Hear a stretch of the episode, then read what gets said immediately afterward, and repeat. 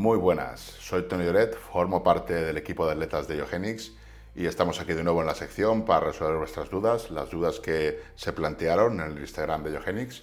Vamos ahora a resolverlas. Un ejercicio de cada grupo muscular que nunca puede faltar.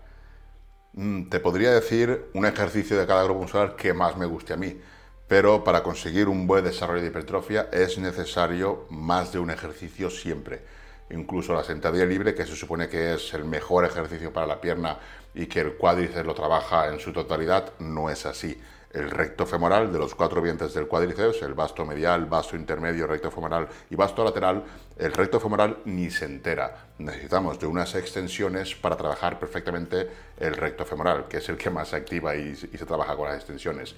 Así que un solo ejercicio no sería, no sería suficiente en ningún grupo muscular prácticamente. Necesitamos entre 2 y 5 ejercicios para un buen trabajo, dependiendo del grupo muscular. ¿Por qué no se mantiene la masa muscular ganada? Habría que ver por qué se gana la masa muscular. La ganamos porque realizando ejercicios de fuerza eh, generamos adaptaciones de fuerza y también de hipertrofia. ¿no? Obligamos al cuerpo a generar masa muscular, a generar hipertrofia para poder eh, solventar esas demandas que con un entrenamiento le estamos haciendo. Estamos forzando al cuerpo que genere adaptaciones de hipertrofia, que construyan masa muscular. Es un proceso costoso que le genera muchos recursos de recuperación y también de nutrientes. En fin, es un proceso costoso.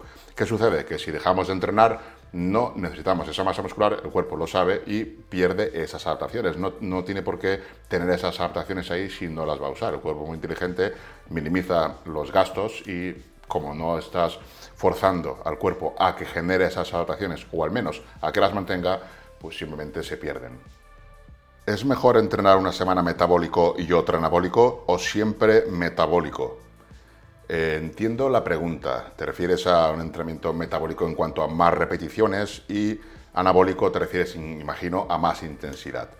Realmente intensidad tiene que haber siempre cuando el objetivo es hipertrofia. Lo que pasa es que si vamos a más repeticiones muy cerca del fallo, pues vamos a generar más estrés metabólico no es mejor ni peor. Como digo, siempre hay que ir cerca del fallo cuando lo que buscamos es hipertrofia. Si hacemos pocas repeticiones, habrá menos estrés metabólico, pero habrá, si hacemos muchas repeticiones, pues habrá más estrés metabólico, más fatiga neural y actuaciones de hipertrofia igual, aunque digamos que mm, mediadas también por el estrés metabólico. Básicamente hay tres factores para la hipertrofia, serían tensión mecánica, estrés metabólico y daño muscular.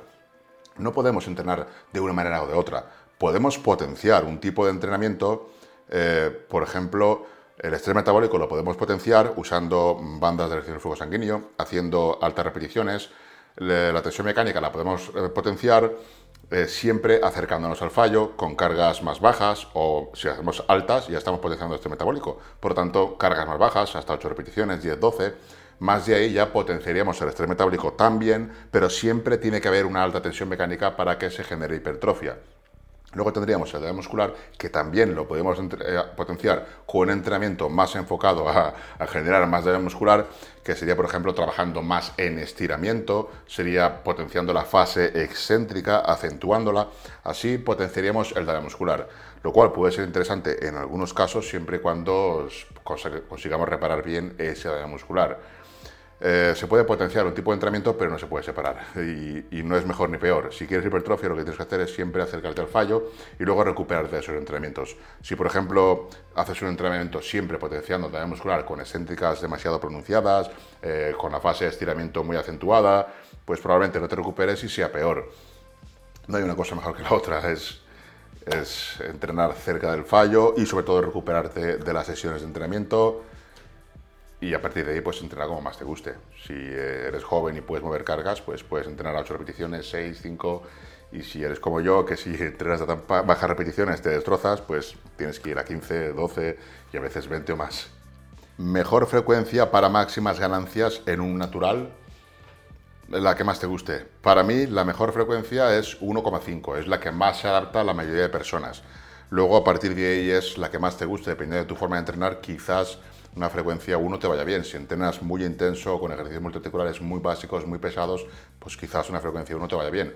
Si combinas más multiarticulares, analíticos y gestionas bien la fatiga, quizás puedas emplear una frecuencia 2. Ya digo que para mí lo ideal sería una frecuencia 1,5 o una frecuencia 1 con frecuencia 2 en un par de grupos musculares solamente. Eso permitiría recuperarse bastante bien. A partir de ahí, dependiendo del nivel, pues quizás te interesaría más una frecuencia 2. Si por ejemplo eres novato, quizás te interese más una frecuencia 2, puesto que la capacidad de aplicar fuerza, el estímulo que puedes generar, la fatiga que puedes generar no es muy elevada al no tener la técnica estandarizada, no poder acercarte al máximo al fallo o cuando fallas no es un, no es un fallo tan costoso a nivel fatiga como un avanzado. Un avanzado con, acercándose al fallo ya consigue una fatiga y un estímulo muy brutal, mientras que un novato tú lo puedes ver que está moviendo la carga y de repente uh, falla y ni, se ha enterado. O sea que no hay, no hay una lucha, no hay una... La serie no finaliza luchándola, no finaliza con un estímulo, con una tensión mecánica muy elevada, todo muy lento. En un avanzado sí. Entonces, la que más te guste. No, no por entrenar más vas a generar mayores picos de hipertrofia muscular y, y va a ser mejor. No, es indiferente. Se ha demostrado que es indiferente. Han hecho un estudio que hay frecuencia 2 y frecuencia 5, naturales obviamente, y ambos grupos consiguen la máxima hipertrofia. Y se ha visto siempre que mientras que el trabajo total sea el mismo, las adaptaciones hipertrofias, hipertrofia van a ser las mismas. Así que lo que más te guste, lo que más vaya contigo, con tu forma de entrenar, es la que deberías hacer. Pullover, buen ejercicio para pecho. De no ser así, ¿por cuál lo sustituirías?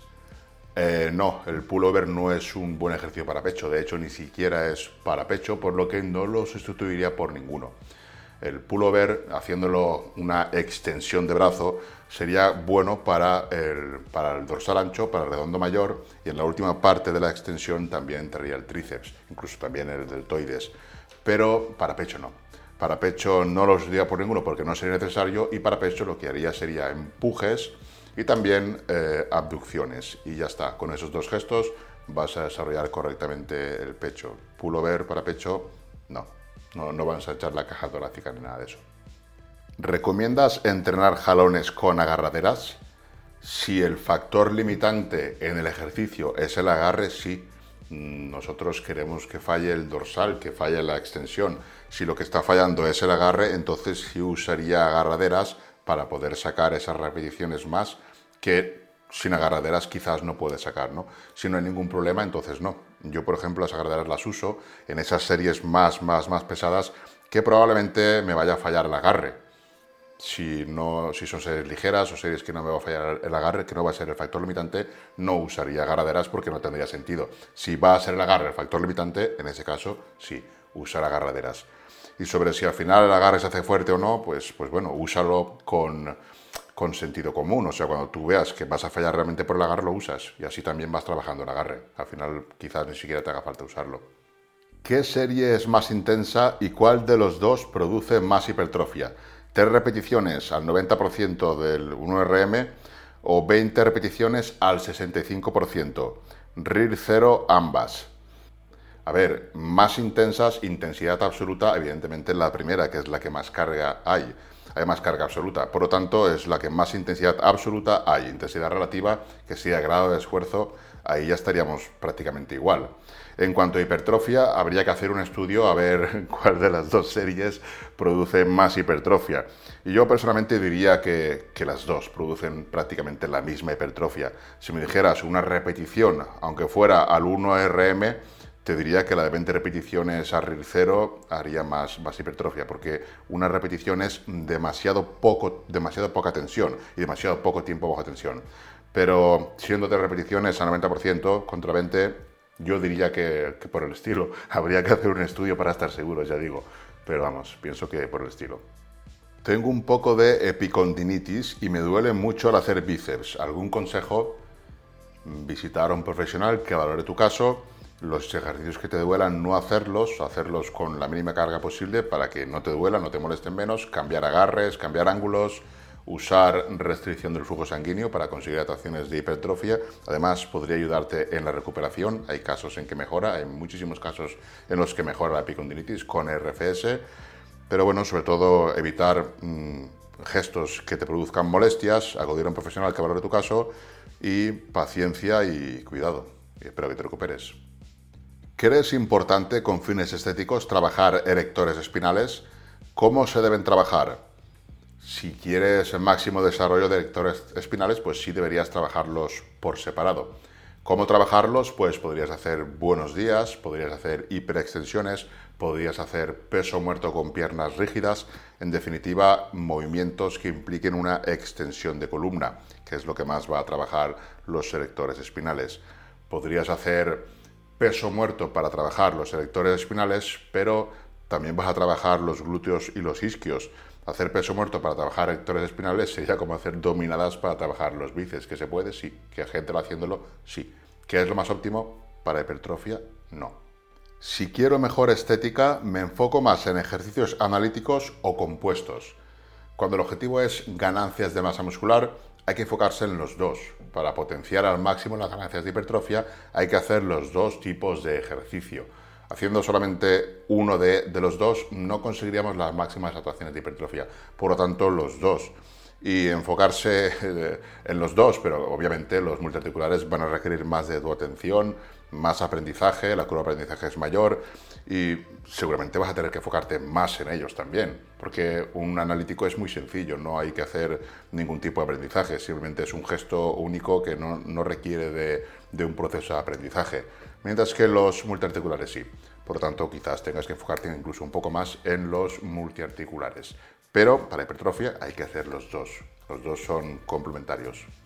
¿Tiene sentido bombear con altas repes un músculo los días que no lo entrenas para que crezca más? Podría tenerlo. O sea, podría tenerlo. Si tú eh, en, en ese bombeo llegas al fallo o te acercas al fallo, estás añadiendo más trabajo. Si puedes recuperarte de ese trabajo, pues vas a conseguir más hipertrofia. Luego, otro punto en el que podría tener sentido ese bombeo, pero bombeo que llegue haya cercanía al fallo, si no es que no sirve, no es efectivo para hipertrofia. Otro punto en que podría tener sentido ese bombeo sería antes de las 24 horas de haber entrenado un músculo. Por ejemplo, entrenas brazo y antes de las 24 horas generas un bombeo, estímulo, que haya cercanía al fallo también, para generar otro pico de síntesis proteica muscular.